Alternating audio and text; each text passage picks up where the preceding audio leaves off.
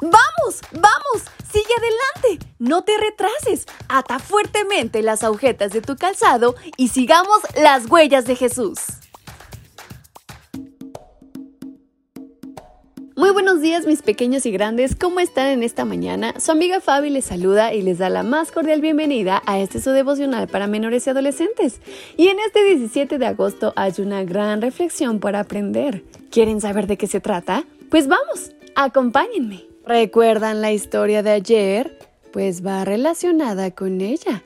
Y esta lleva por título El triunfo de Judá sobre Egipto.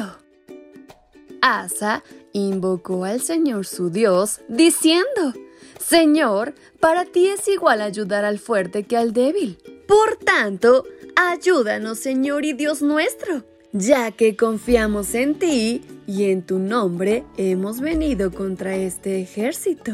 Tú, Señor, eres nuestro Dios. Muestra que nadie puede oponerte resistencia. Libro Segunda de Crónicas capítulo 14, versículo 11.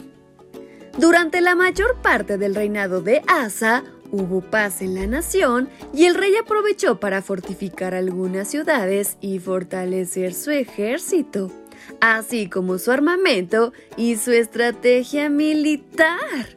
Pronto, un personaje llamado Será, un etíope, quiso atacarlos con un ejército más numeroso.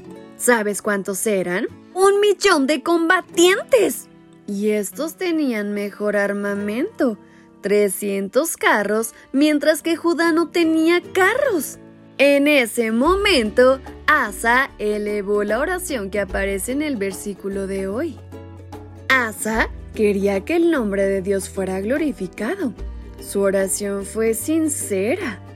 Él conocía la historia de Israel y seguro recordó las palabras de Jonatán cuando aseguró a su ayudante. Anda, vamos al otro lado.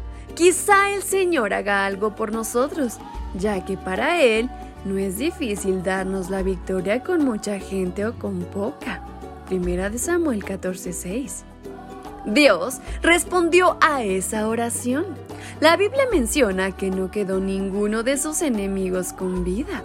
Desde luego, el pueblo entendió muy bien que el crédito en esa increíble victoria era todo de Dios. Un tiempo después, el Señor envió a un profeta llamado Azarías con el siguiente mensaje para el rey y para todo el pueblo salió al encuentro de Asa para decirle, escúchenme tú, Asa y todos los de Judá y Benjamín. El Señor está con ustedes si ustedes están con Él. Si ustedes lo buscan, lo encontrarán. Pero si lo abandonan, Él también los abandonará. ¿Para qué crees que les habría mandado este mensaje? Este tenía el propósito de evitar que todo el pueblo cayera en el orgullo y la autosuficiencia. Tanto el rey como el pueblo se conservaron humildes y dependiendo de Dios. La Biblia dice que Asa fue un buen rey. ¿Te está yendo bien hoy? ¿Tienes muchas bendiciones? ¿Tu vida es tranquila y feliz? Hoy te invito a agradecer por todo ello a Dios, porque sin duda todo proviene de Él y para Él. Pidámosle siempre tener un corazón humilde. Y con estas palabras en mente es como nos despedimos de nuestra reflexión. Su amiga Fabi les envía un fuerte y muy cariñoso abrazo hasta donde quiera que se encuentren. ¡Hasta pronto!